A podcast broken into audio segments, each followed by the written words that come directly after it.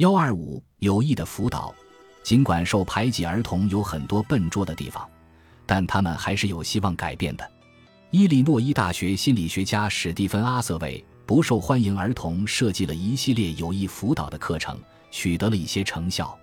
阿瑟从三年级和四年级学生当中挑选出最不受欢迎的人，给他们辅导了六堂课，教他们如何通过友善、有趣和有礼的方式使游戏更有趣。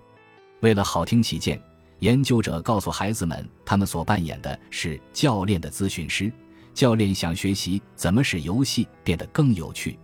阿瑟把受欢迎孩子的行为方式教给他们，比如，研究者鼓励他们在不同意游戏规则的时候提出替代建议，进行折中处理。玩耍的时候记得跟其他孩子说话和问问题，留意观察其他孩子怎么做。别人表现好要赞美，保持微笑，提供帮助、建议和鼓励。孩子们在和同学玩挑棍子游戏时，运用这些基本的社交礼仪，并且在事后得到点评和辅导。这种传授相处之道的课程产生了非常显著的效果。本来最不受同学欢迎的儿童，在参加辅导一年之后，受欢迎程度在班级中一直处于中等水平。他们没有成为社交明星，但也没有受到社会排挤。埃默里大学心理学家史蒂芬·诺维奇主持的项目也收到了相似的效果。他训练受到排挤的人正确理解和回应他人感受的能力。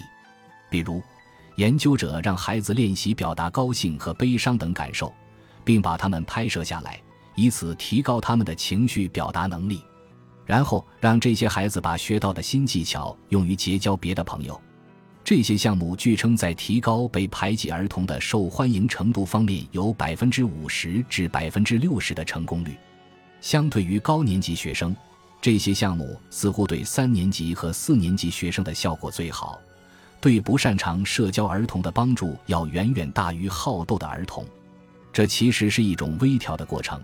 可喜的是，大多数受排挤儿童经过基本的情绪辅导后，可以重新与人进行交往。